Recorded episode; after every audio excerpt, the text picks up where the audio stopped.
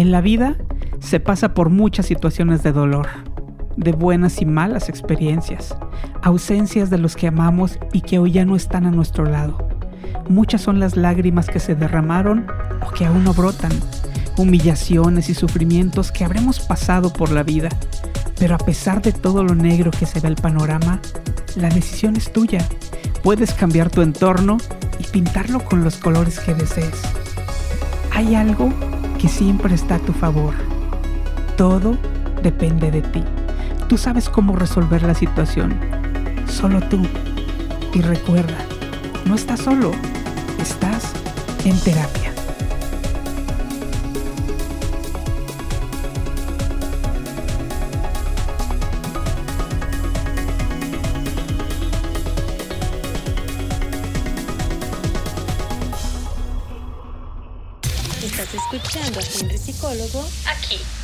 Multimedia Workstation Radio. ¿Qué son y para qué sirven los microhábitos? Nuestros hábitos diarios son la base para el éxito a corto y largo plazo. Es por esto que es fundamental examinar cuidadosamente nuestro comportamiento repetitivo y preguntarnos, ¿nos están acercando a nuestros objetivos o más bien nos están alejando. Créeme que todos queremos desarrollar nuevos y mejores hábitos.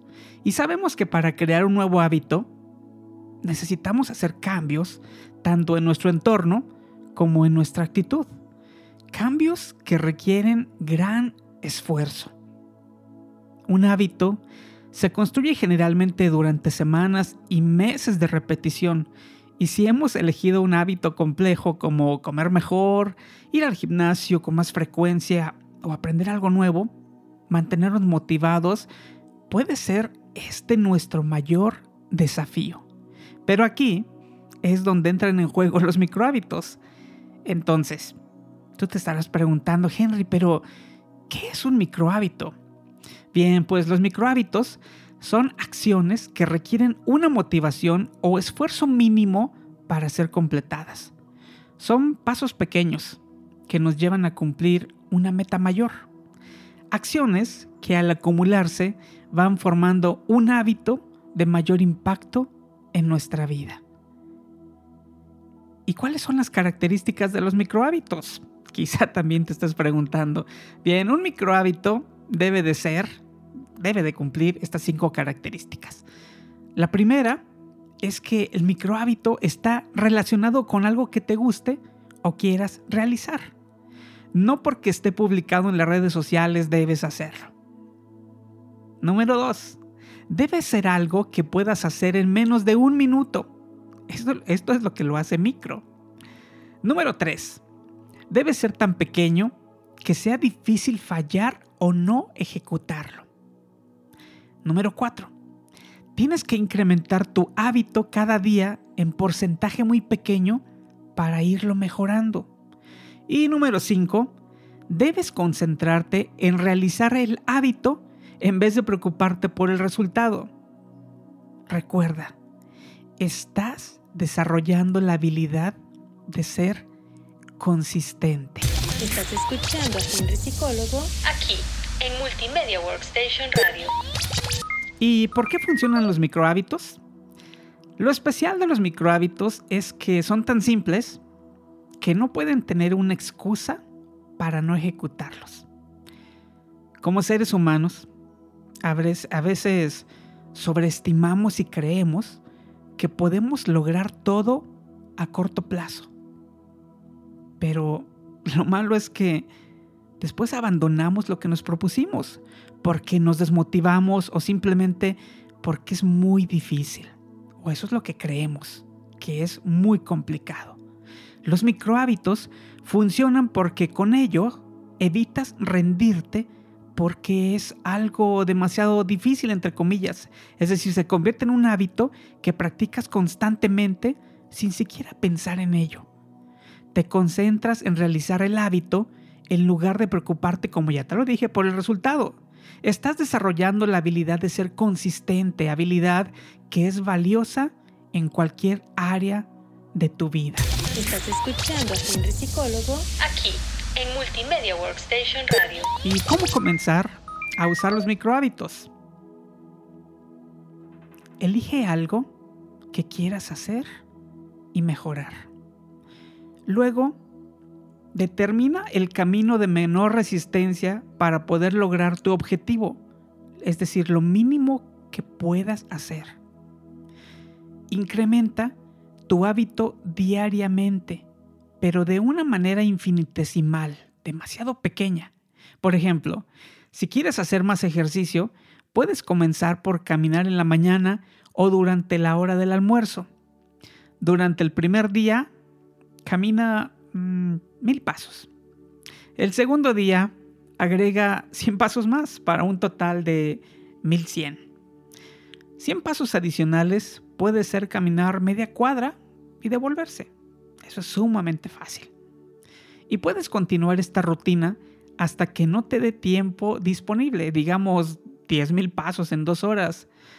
Y una vez que llegues a este punto, puedes dividir tu tiempo en sesiones de trote más cortos y comenzar de nuevo a contar. Estás escuchando a Henry Psicólogo aquí en Multimedia Workstation Radio. Algunos ejemplos de microhábitos. Por ejemplo, si quieres leer más, puedes elegir el primer día leer un minuto. El segundo, leer dos minutos. Y así hasta llegar a los 30 minutos de lectura diaria. Otro ejemplo podría ser, para dejar de revisar tus redes sociales inmediatamente cuando te levantas, puedes comenzar por revisarlas solo 5 minutos después de levantarte. El día siguiente, 6 minutos después.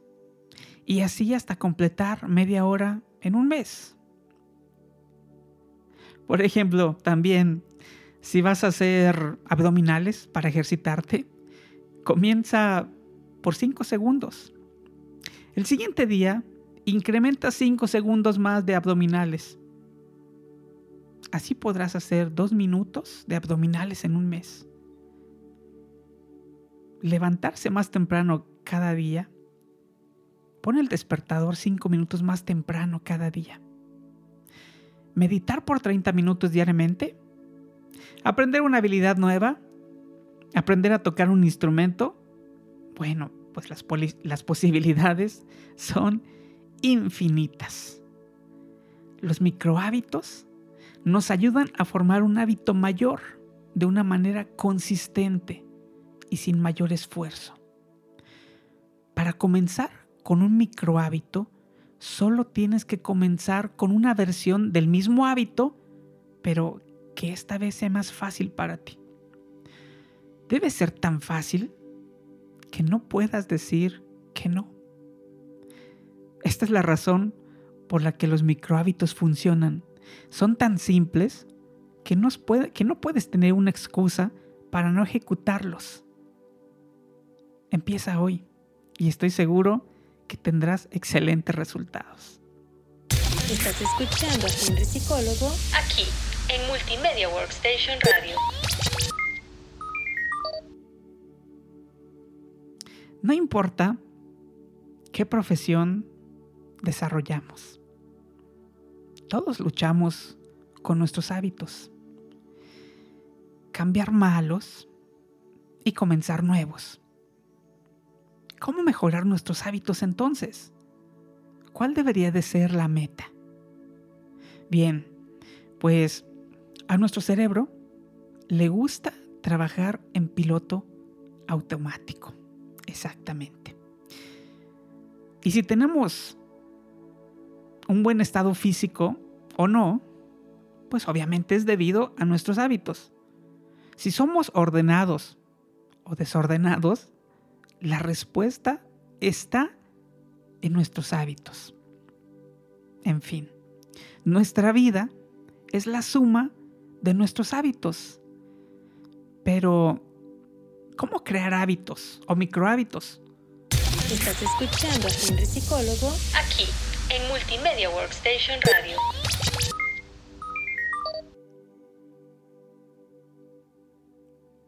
Como punto número uno, estudia tus hábitos. El primer paso es reconocer que existe un mal hábito. Solo vas a cambiarlo cuando decidas que lo quieres hacer. Y cuanto más honesto seas contigo mismo, mayor será tu probabilidad de alcanzar tu meta. Trata de llevar un diario acerca del hábito que quieres cambiar. ¿Cuándo lo hiciste? ¿Qué te motivó a ello? ¿Qué factores influyeron? Y para diagnosticar tu hábito, sí, para diagnosticar tu hábito, debes identificar la señal, es decir, el sentimiento, el tiempo o la ubicación que desencadenan tu hábito. También debes de identificar la rutina, es decir, el hábito en sí. Y por supuesto, tienes que identificar la recompensa, la satisfacción que sientes al realizar las acciones que desencadenan tu hábito. Esto te ayudará a tomar conciencia de lo que estás haciendo. Por lo tanto, dejará de ser un acto deliberado hacer un acto premeditado o intencional. Digamos que estás tratando de romper el hábito de pasar horas y horas en Instagram y esto está afectando tu productividad. Pregúntate, ¿qué es lo que está desencadenando esta rutina? ¿Qué deseo estoy tratando de satisfacer? Y la próxima vez que suceda, toma nota. Si estás aburrido, entonces esa es la señal. Y te sientas en la sala a revisar Instagram por una hora. Esta va a ser la rutina. Y sintiéndote relajado y conectado socialmente después de hacerlo, esa es la recompensa. Después de algunos casos, revisa si hay un patrón en tu comportamiento. ¿Estás aburrido en el trabajo? ¿Estresado? ¿Te sientes desconectado del mundo exterior? o simplemente abrumado. Cualquiera que sea tu recompensa, estudia el por qué y trata de hacer un cambio a nivel mental y ambiental. Estás escuchando a Henry Psicólogo aquí en Multimedia Workstation Radio. Número 2. Comienza despacio. Los malos hábitos han tardado años en establecerse no los vamos a cambiar en un instante, por supuesto. Nuestro éxito depende de nuestra motivación. Comenzar con un cambio muy pequeño para alcanzar nuestra gran meta es el método más efectivo, es decir, justamente con los micro hábitos. Por esto, elige un nuevo hábito que sea lo suficientemente fácil como para que no necesites motivación para hacerlo. En lugar de decir que vas a ir todos los días al gimnasio, comprométete a ir un día a la semana. Es más, como ya te lo había platicado, comprométete a hacer al menos dos minutos diarios de ejercicio, quizá en casa. En vez de tomar ocho vasos de agua al día, comienza tomando solo uno cuando te levantes. Eso poco a poco va a ir fomentando el micro hábito y posteriormente el hábito haz que sea lo suficientemente fácil para que puedas hacerlo sin motivación. Estás escuchando a Henry Psicólogo aquí en Multimedia Workstation Radio. Número 3. Incrementa tu hábito gradualmente y reemplaza tu rutina negativa. Créeme que cambios pequeños y constantes nos llevan a grandes resultados. Muchos caemos en la trampa de soñar en grande o de hacer muchos planes. Intentamos crear un hábito complejo, cuando deberíamos crear las acciones necesarias para alcanzarlo gradualmente. Por ejemplo, ya te comprometiste a ir al gimnasio un día a la semana y lo has cumplido por dos semanas. Pues ahora comprométete a ir dos días a la semana. El segundo paso es encontrar formas alternativas de responder a la señal de por qué lo estás haciendo. La señal de estoy aburrido o estoy estresado seguramente todavía está vagando por ahí en tu mente. Pero puedes reemplazar tu respuesta a estos factores con algo positivo y productivo. Por ejemplo, puedes decir, cuando me, siento cuando me sienta aburrido en el trabajo, voy a caminar o subir y bajar las escaleras. O cuando me sienta estresado, haré un ejercicio de meditación de tres minutos. La idea es entrenar a tu cerebro para responder a estas señales. Estás escuchando a Henry Psicólogo aquí en Multimedia Workstation Radio. Número 4. Mide tu progreso. Para saber si estamos alcanzando nuestra meta, necesitamos medir, obviamente, el progreso. ¿Cuántos vasos de agua tomamos al día? ¿Cuántas veces fuimos al gimnasio esta semana? ¿Cuántas veces preparamos la comida en casa en vez de comprarla por fuera? ¿Cuántos cigarrillos dejaste de fumar? ¿O cuántas cervezas dejaste de tomar? Cuando visualizamos nuestro progreso, nos sentimos satisfechos por el esfuerzo y los resultados. Será el sentimiento que nos ayude a reforzar nuestro comportamiento es una forma natural de sentirnos motivados para continuar con nuestro hábito, para llevar un conteo de nuestros hábitos que es esencial. Podemos utilizar un cuaderno o una libreta donde, donde escribamos, donde, sí, donde escribamos que ya estamos completando una tarea. El método de, quizá de anotarlo en una aplicación, en un recordatorio, por supuesto que también funciona. Hay tantas, tantas cosas que podemos hacer para ir registrando el avance. Hay que hacerlo. Número 5. Cambia tu entorno. Si fallamos en cambiar un mal hábito, tal vez nuestro problema está en el entorno. El entorno puede facilitar nuestra rutina o hacerla más difícil. Para cambiar un mal hábito, tenemos que fijarnos en ciertas cosas y preguntarnos, ¿qué debo eliminar o incluir en mi entorno para que mis acciones estén alineadas con mi nuevo hábito? Por ejemplo, si queremos tomar más agua durante el día, mantener una botella con agua mientras trabajamos, pues eso nos ayudaría. Nuestro entorno también incluye las personas con las que estamos regularmente.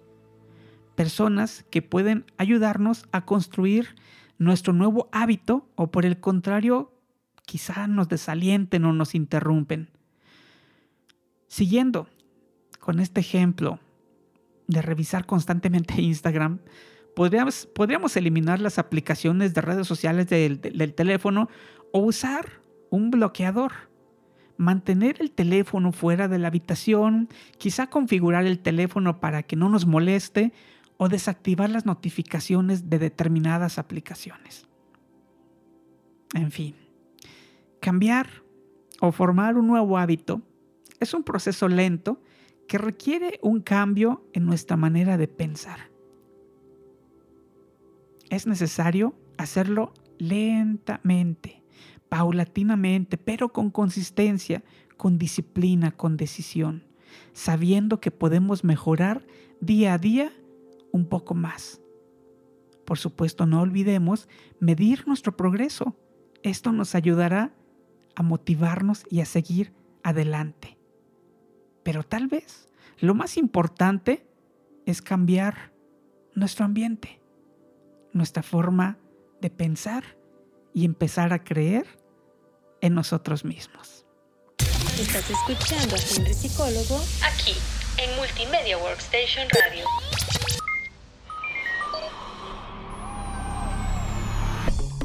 En la vida se pasa por muchas situaciones de dolor de buenas y malas experiencias, ausencias de los que amamos y que hoy ya no están a nuestro lado.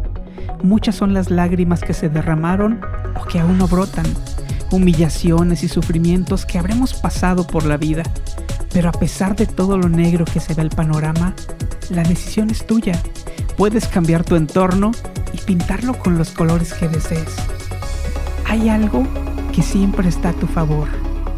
Todo depende de ti. Tú sabes cómo resolver la situación. Solo tú. Y recuerda, no estás solo, estás en terapia.